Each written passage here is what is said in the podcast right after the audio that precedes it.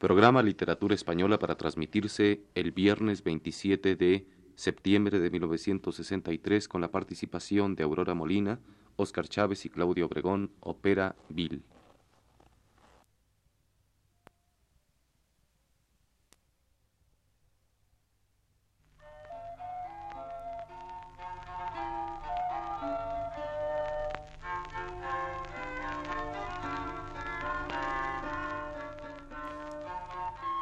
Buenas tardes, amable auditorio. Radio Universidad de México presenta Literatura Española, un programa a cargo del profesor Luis Ríos.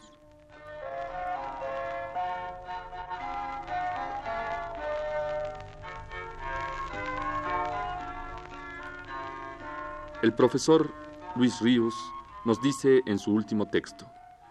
Como los romances, las canciones líricas populares alcanzan su apogeo en la segunda mitad del siglo XV y primeros años del XVI. Muchas de las que se nos han conservado venían, desde luego, de tiempo atrás. Su linaje, en última instancia, procede de las primeras manifestaciones líricas europeas que hoy conocemos. Las antiquísimas jarchas mozárabes, de las que ya tratamos en su oportunidad, y también se advierten muchas de ellas rasgos de parentesco con la lírica gallego-portuguesa que por tantos años, como sabemos, privó casi exclusivamente en España.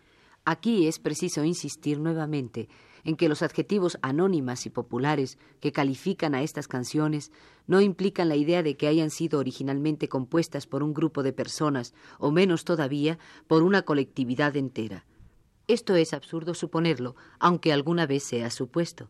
Pero ambos adjetivos tampoco obedecen aquí a una razón fortuita, accidental, según ya discutimos al hablar de las dos teorías que tratan de explicar el fenómeno de la anonimia de la epopeya medieval castellana, la tradicionalista y la individualista, y por lo cual ya no debemos detenernos otra vez en ello.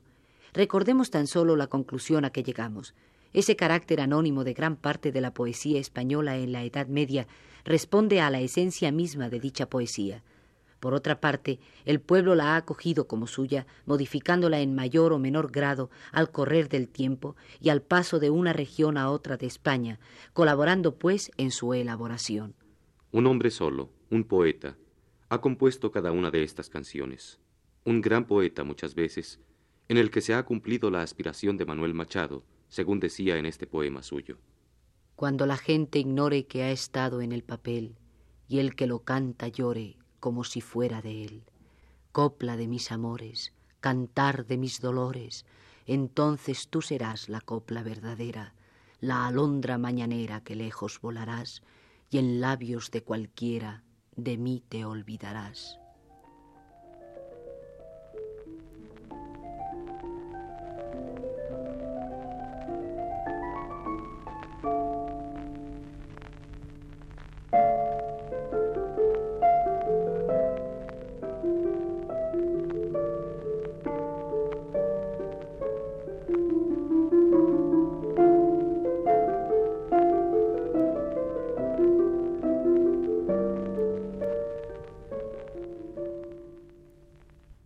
Hay ocasiones en que un poeta dota a su lengua de un acento tan peculiar, tan despersonalizado, tan airoso de puro sencillo, que los versos trazados por su mano como que se le van escapando de ésta y toman un vuelo independiente enseguida.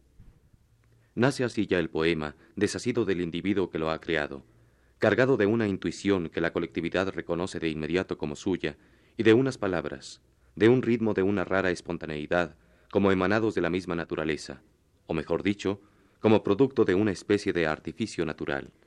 El famoso Cosaute, compuesto por don Diego Hurtado de Mendoza, el padre del marqués de Santillana, es un ejemplo de lo que acabo de decir. Poemita este cuya lectura ha conmovido a tan gran poeta como Juan Ramón Jiménez, que una vez escribió de él ¿Qué misterio hay en este canto? ¿Qué cambio de naturaleza? El poeta manifiesta una rica primavera universal, y algo sube en él, de lo más desconocido, a desconcertarnos. Su deseo de árbol lo ha convertido en canción. Algo se le antoja. El árbol tiene sentidos, ve sin duda. Hay un Dios dentro de él, un hombre, un poeta. El poeta ve también al árbol, y qué bien visto. Alude prodigiosamente al paraíso y llama a la mujer para que venga a cortar las frutas de las ramas, que son los brazos del poeta mismo. Todo es libre, extraño, mágico.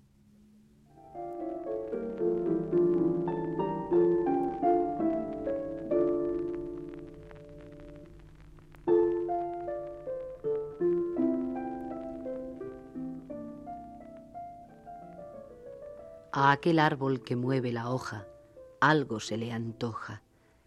Aquel árbol de bel mirar, hace de manera flores quiere dar, algo se le antoja. Aquel árbol de bel ver, hace de manera quiere florecer, algo se le antoja. Hace de manera flores quiere dar, ya se demuestra, salidlas mirar, algo se le antoja. Hace de manera quiere florecer, ya se demuestra, salidlas a ver, algo se le antoja, ya se demuestra, salidlas mirar, vengan las damas las frutas cortar, algo se le antoja.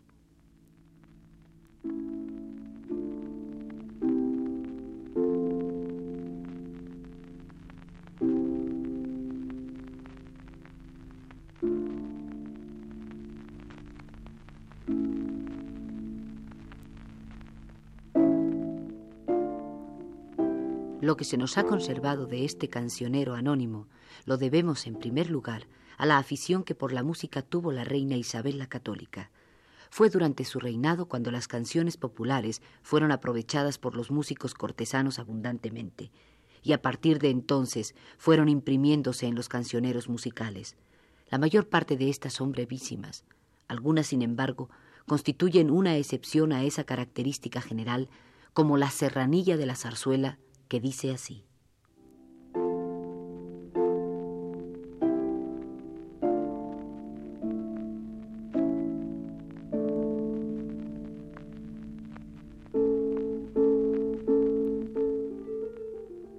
Yo me iba, mi madre, a Villarreal.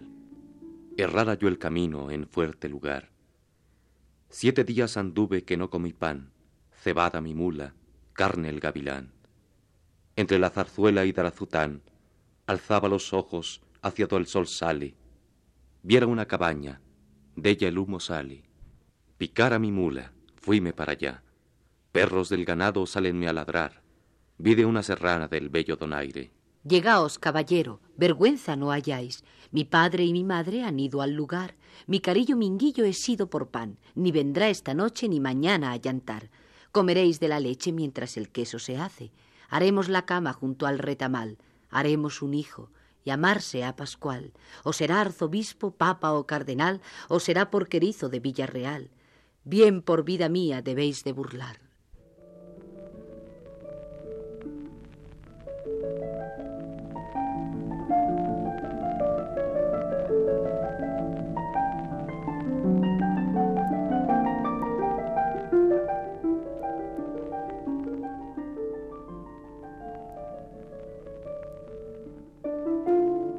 Muchas son canciones de amor puestas en boca de mujeres, insinuantes, abrasadoras. En ocasiones la soltura del estribillo contrasta con el rigor de la rima de las coplas, logrando una exquisita armonía.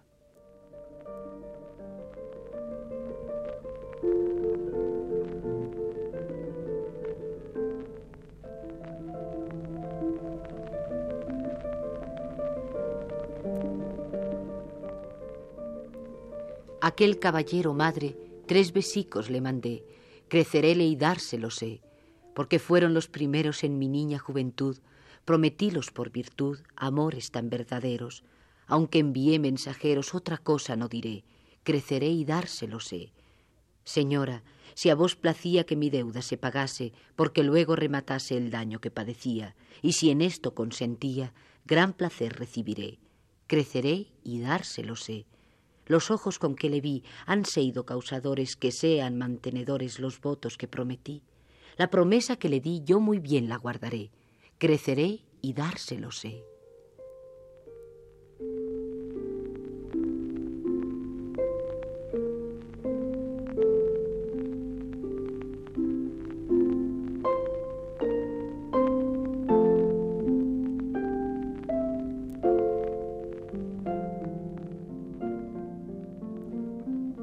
¿Cuántos poetas cultos aprovecharon en el Renacimiento y en la Edad de Oro esta riqueza lírica que el pueblo les proporcionaba?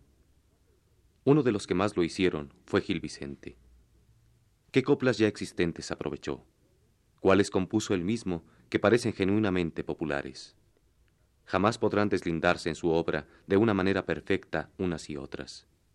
Brevísimas, cortadas súbitamente, apretadas como gotas de luz, son las canciones anónimas que el poeta portugués prefería, llenas de emoción y de misterio, como esta.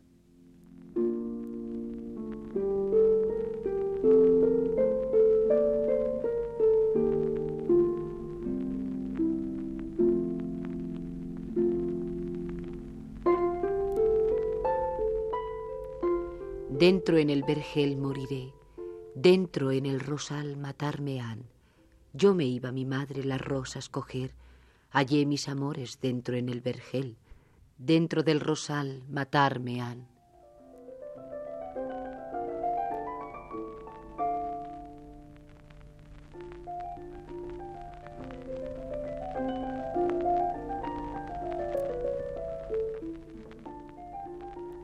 O como esta otra.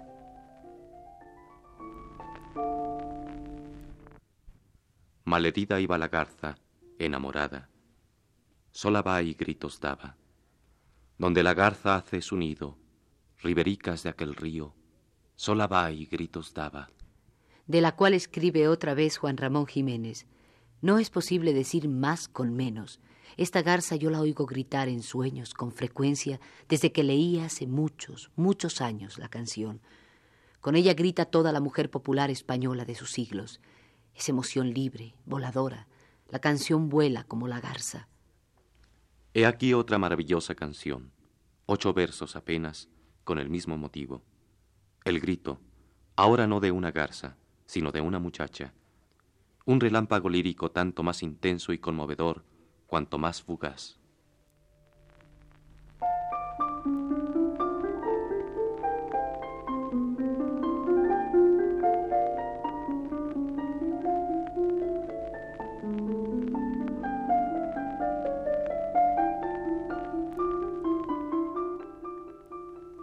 Gritos daba la morenica su el olivar, que las ramas hace temblar.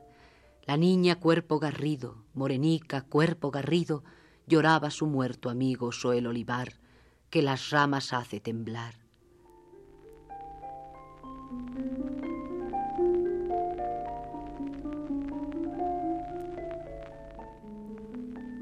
Podría expresarse mejor el desasosiego picante de esta doncellita su despertar por dentro a la incitación del amor, su desconcierto, que en estos versos que cantan a su cabello y el aire.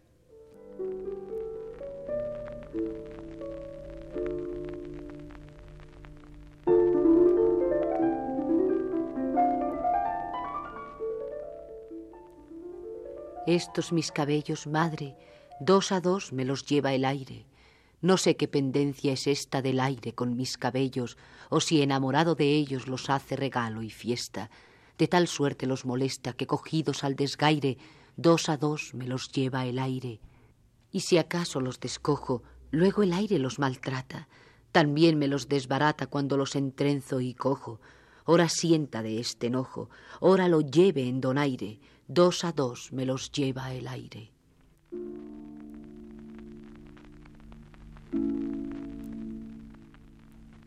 A veces, la canción anónima se afila burlesca, como esta que habla del abad de Oriejo.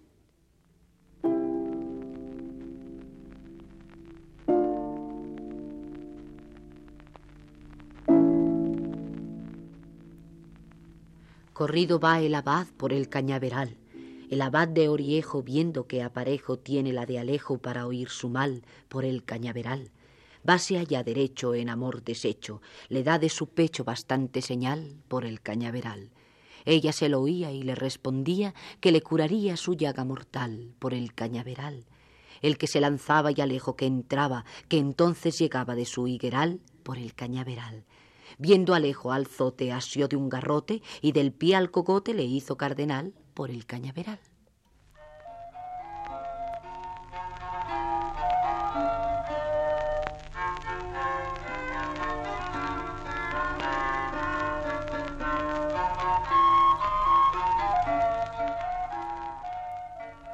Radio Universidad de México presentó Literatura Española, un programa a cargo del profesor Luis Ríos.